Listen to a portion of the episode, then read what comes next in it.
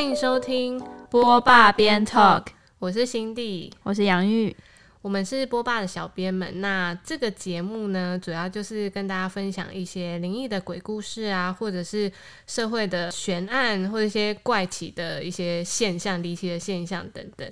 对，那我们每周三呢都会更新新的一集 podcast，另外在 IG 上也会进行征稿以及抽奖的活动，记得来分享你的故事以及追踪我们的账号哦。我们的账号是 e t t o d a y b o b a e t today 波霸。好，那我们这集的主题呢是要跟大家聊聊灭门的血案。那首先想要跟大家分享一个非常恐怖、惨绝人寰的故事，是发生在两千零一年那时候的一个命案，叫做洪若潭命案。那那时候的事发呢，是因为呃，洪若潭他本身是那个就是在张滨工业区某一间公司的老板嘛。那有一天呢，因为就是他们公司的某一张支票要到期了，所以他们公司的总经理呢，就洪若潭的下属，然后就是。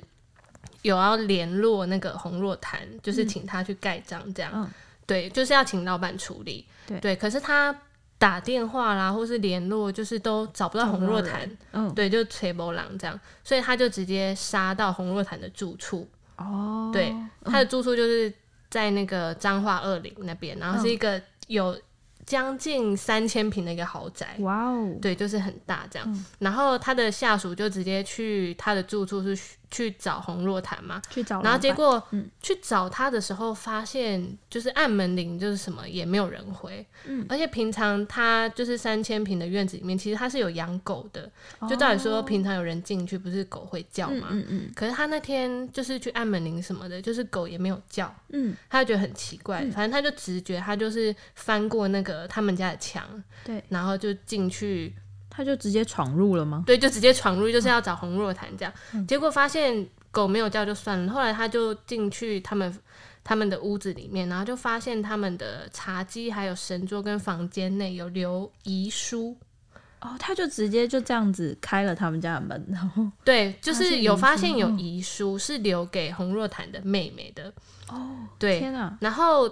那个总经理看到这个情况，就觉得很不对劲，就当下立刻就赶快跟就是报警联络，对对对，就赶快报警。对，然后之后警方他们就来了嘛，嗯，然后结果就在他们的花园里面就发现了一个焚化炉。哦，对，谁家里会放焚化炉？对对，有没有觉得很离奇？然后焚化炉就下面有两双拖鞋这样，然后焚化炉旁边还有一个研磨机。哦，对，然后他们就试图打开那个炉门，嗯，对对对，然后结果就发现那个焚化炉里面它是用内锁扣住的，就是有用铁丝绑着这样，嗯嗯，对，然后里面有藏有两具的烧焦的骨骸跟两瓶不明的液体，嗯，对，那他们就要去追查去鉴定这个就是死者是谁嘛，对，然后结果经过鉴定，焚化炉。里面那两具烧掉尸体就是洪若潭夫妇哦，他们两个都死在里面。对，就是洪若潭夫妇。可是那个遗体就是有一个非常关键性的差异。嗯，对，就是洪若潭他们去鉴定嘛，就发现洪若潭他的气管内壁是有因为在高温呼吸而产生的碳痕。嗯，对，这就显示说。洪若潭其实，在焚化炉点火的时候还活着，可是，在他就是因为是夫妻的遗体嘛，可是他的他的老婆气管没有这种现象，嗯，对，就是显示说他的老婆那时候在焚化炉里面已经上升了，哦，对，所以是老婆先进去，然后对，有有可能是这样，对，然后刚刚不是说就是他他们有发现那个遗书嘛，对，对，那遗书里。遗书里面，他们就有写说他是有对，就跟家人里面的不和啊，然后遭受到邻里之间的议论，然后对政治有一些失望，对，然后最后决定就带着三个孩子，就全家一起赴死这样。哦，对，而且他里面还写说，他将孩子的骨灰磨成粉撒向大海。哦，所以他先把小孩杀了，然后他自己再自杀。对，就是。从遗书里面的内容来看，感觉像这样没错。所以他们就是很积，警方很积极的就在那个焚化炉里面，就是要搜证，就看有没有真相，有没有就是其他的简体或什么，结果里面就只有那个夫妇的残骸这样，嗯然后就是没有小孩的 DNA 或什么，哦就是找搜不到对，就是搜不到这样。就是一般家里怎么会有焚化炉嘛，对。对不对？然后后来就是警方追查之后，就是有发现说这个焚化炉的买主是是洪若潭没错，哦，他自己还去特别定制了焚化炉，对，他在就是这件案件发生的前几天，就是对，就是有订，就是反正有订购了这个焚化炉这样，嗯。而且它这个焚化炉的尺寸是可以让人就是走进直接，走进去的那种，对，就是它是好像高有到两百四十公分宽，哦就是是人可以走进去的，嗯嗯嗯对，而且他洪洪若潭在订这个焚化炉的时候，就是还特别要求那个卖家说，就是要有那个定时定次的延迟点火功能，嗯，哦天啊，他就是就是例如说我可以。按下去之后，然后它10秒例如两分钟，始对，嗯。两分钟之后再点点火燃烧这样。哦。对，那这个功能就是因为焚化炉那边厂商是可以做到，所以有答应。可是它就红诺坛另外还有一个要求是说，希望能有自动上锁功能，就是从里面哦上锁的概念，对，就是这个要求就蛮不合理的吧？对，所以后来那个就是卖家是没有答应他的。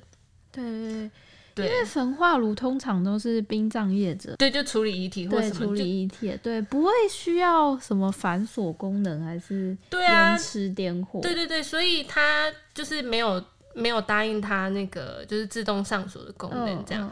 对，那后来就是洪若潭 就是有购买这焚化炉并且使用嘛，然后还曾经就是致电给那个焚化炉的卖家，就对觉得就是烧的很好，然后。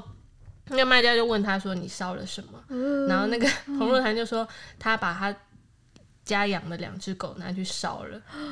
卖家没有觉得很不对劲吗？就是还是卖家就觉得狗就是自然的死亡，然后他就帮他们送葬这样子。”不确定哎，但是但是他洪若潭养那两只狗也是名犬，就是应该也是在健康的情况下，然后被哦，就是被丢进去，好可怕我也觉得很哦！可怕。这真的毛骨悚然哎。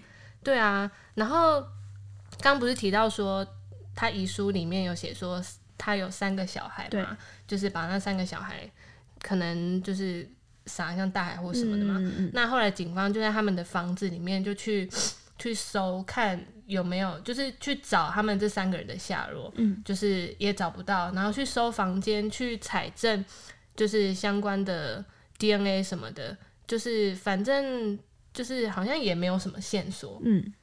这样，对，然后后来就是他们的，他有三个小孩嘛，最小的就三个都已经成年，最小的十九岁，然后他们的二儿子是在红若潭的公司里面上班，哦，对，然后大儿子是就是好像读某个物理研究所的，就一年级这样，嗯。对，后来他们因为二儿子在红若潭的公司上班嘛，对。然后他们就就警方有收到二儿子的日记，嗯对，那日记里面就有写说，就是从二零零一年到的二月到八月，那日记里面就陆陆续续有出现洪若潭，就他爸有想要试图想要寻短，哦的一个迹象的概念，对、对，其中一段就有写着说。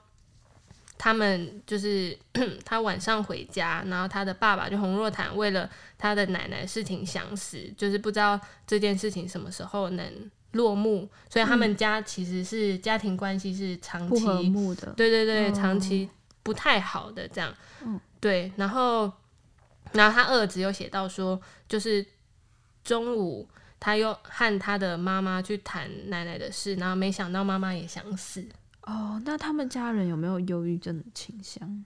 这个就不得而而知对，但是但是就长期而言，他们的家庭关系好像是就是不不好的，嗯嗯嗯，对，然后其中里面有一个很关键的地方是，他爸有问他说，如果他爸要去死，他会跟着去吗？哦，你说爸爸直接问儿子说，对，就是爸爸如果我这样天要死，，你要不要跟我一起去？对，那小孩听到一定很害即使怕，即使这样，然后然后它里面还有写说，呃，就是爸爸说，如果他死了，留下他们三个孩子，他怕会给人家瞧不起。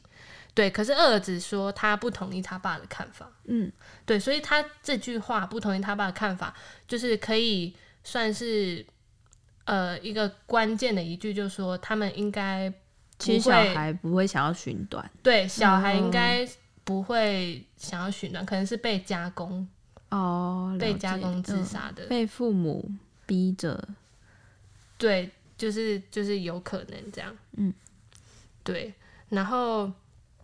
那这件事情发生之后，就是这二零零一年发生的事情嘛。那直到 因为后来就是三个子女也都没找到，对对，所以后来到就是这个案件满七年的时候，就二零零八年，这三个子女就就是被宣告死亡。对，就是就是也没找到这样。对，然后这间这栋房子就是在二零零六年的时候就被一个退休的医师。三千平的豪宅，对，就用就是用一千多万把这个豪宅给买下来了，然后他就把它改建成一个就是健康快乐园区，然后还中秋节的时候邀请大家一起来烤肉，呃，对，就是邀请邻里来烤肉，然后那医师就是一个他是个无神论者，就是他不相信，他不相信，对，所以他他说他一眼看到这房子的时候他就爱上他，他就很就是他要的，而且他他称赞那个。前屋主说：“把这个房子打理的这么好，嗯，就就是规划的很好，这样对。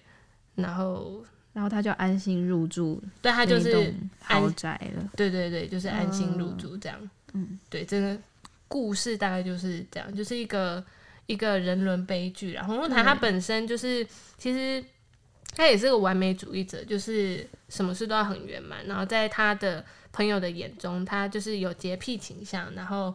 平常也不爱跟别人打交道，嗯，对，然后而且还是个个性性情比较激烈的人，就是曾经有说，就是他曾经有里长怀疑他的就八十万茶壶是假的，然后他当场把他给摔破。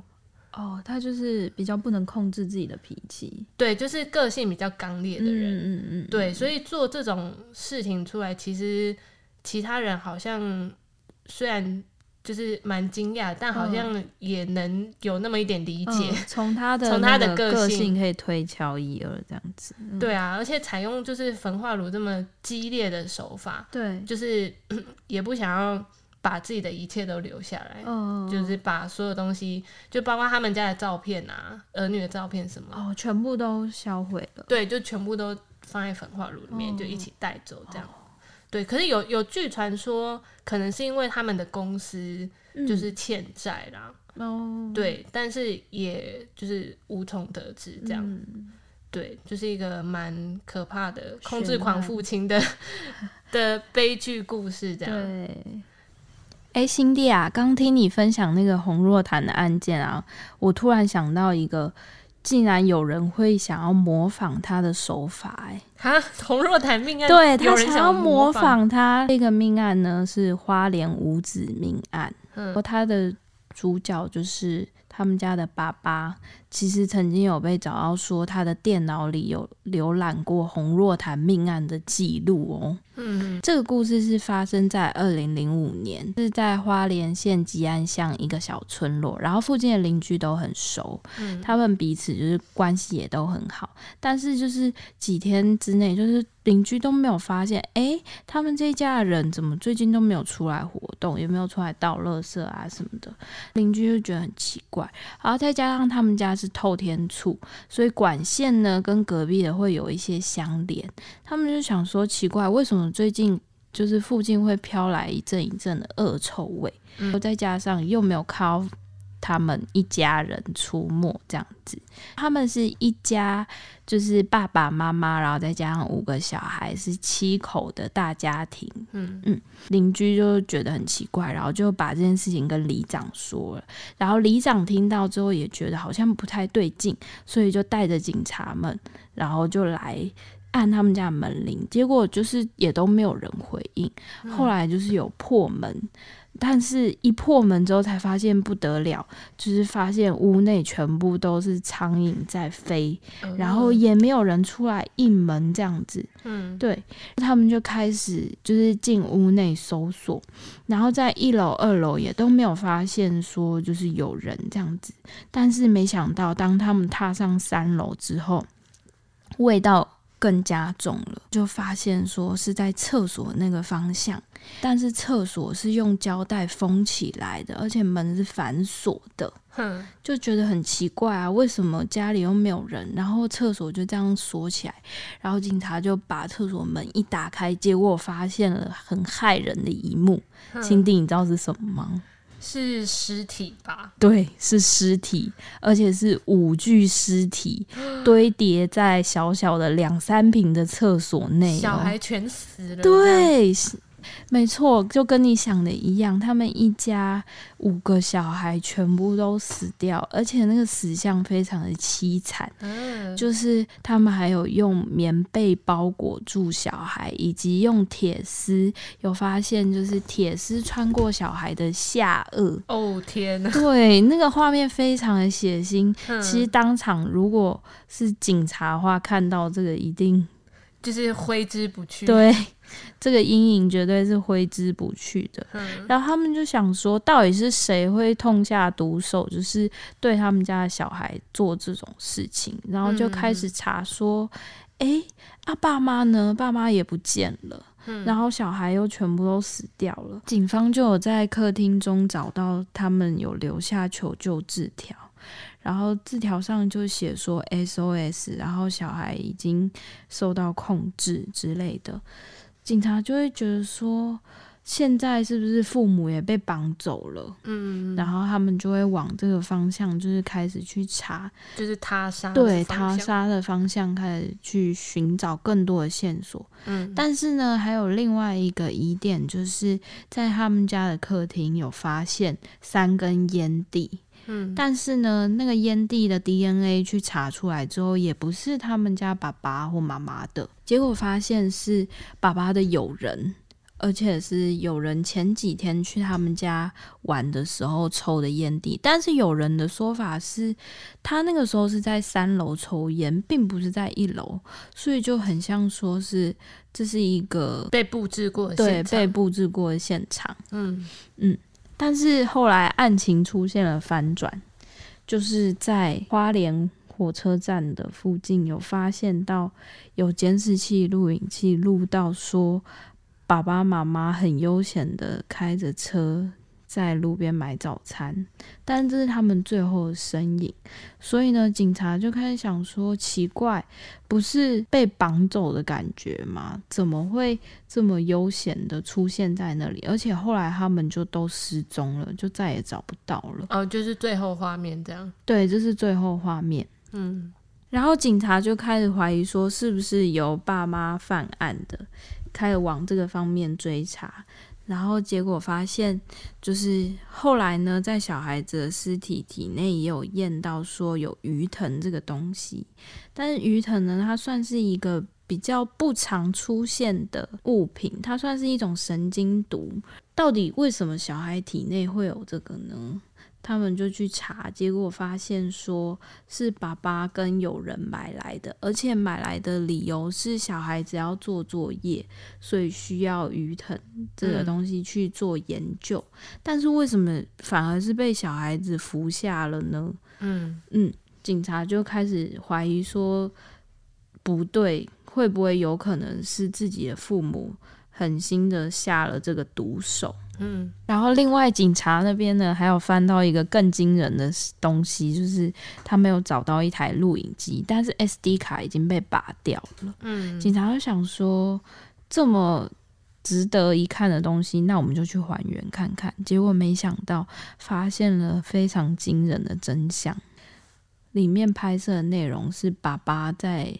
绑小孩的画面，就是他亲手杀小孩的画面。哇，那真的是很关键证据。对。然后呢，警察这个时候就觉得说，就是他们前面都被那些故布疑阵给骗了，就是被误导了，对，被误导了。然后，所以他们现在就是要努力的找到说爸妈到底在哪里。嗯嗯，但是这个案件其实从二零零五年一直拖，直到十年之后啊，这个案件才有了更多的线索。在二零一五年的时候，就是有一个猎人去某一个郊区打猎的时候，突然就脚边就出现了骸骨，然后他就吓一跳，就想说这里为什么会有尸体？但是那个区域其实平常就是都不太会有什么人进去，只有附近民众去打猎的时候才会去。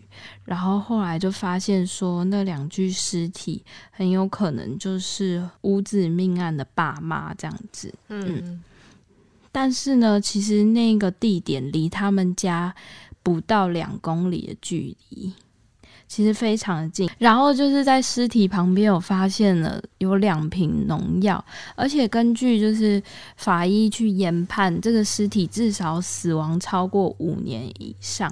嗯但是在农药附近，他们有发现一个线索，就是非常明显的特征是一副金框眼镜。然后那一副金框眼镜呢，就是平常爸爸会戴的，嗯，所以他们就推敲说，这就是那对爸妈，就他们的尸体，对，就是他们的尸体，嗯，嗯然后是在二零一五年的时候才被找到。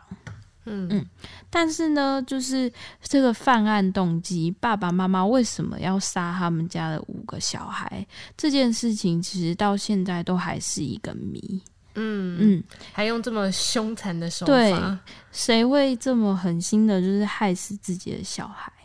然后就让他们家就是那一栋透天处啊，就是一直流传着一些鬼故事，附近的居民就是也会人心惶惶。就是变凶宅啦，，对对，就是嗯。变凶宅，就会有很多流传，像是他们邻居啊，就是有梦到说他们家的妹妹，就是发生命案那一家的妹妹，然后回来他们家了，但是就是走到邻居家，然后邻居就说：“哎、妹妹，你是住隔壁的、啊，你怎么来这里？”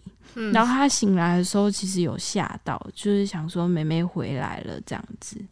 嗯，然后因为这个案件实在是太惊悚了，那个时候在二零零五年那一阵子，其实人心惶惶。然后警察局长为了要就是不要让谣言满天飞，他决定自己亲自入住嗯，那一栋房子。也是蛮大的，对他就是非常的，他自己坦诚说自己就是没做亏心事，所以也不怕有鬼这样子。然后他就入住，而且更惊悚的是，其实那个时候他入住的时候，那个厕所的血迹都还没有被擦干净哦，哦就是都还留着。然后他就嗯这样入住，他就说：“我真的不怕，我只想要知道实情。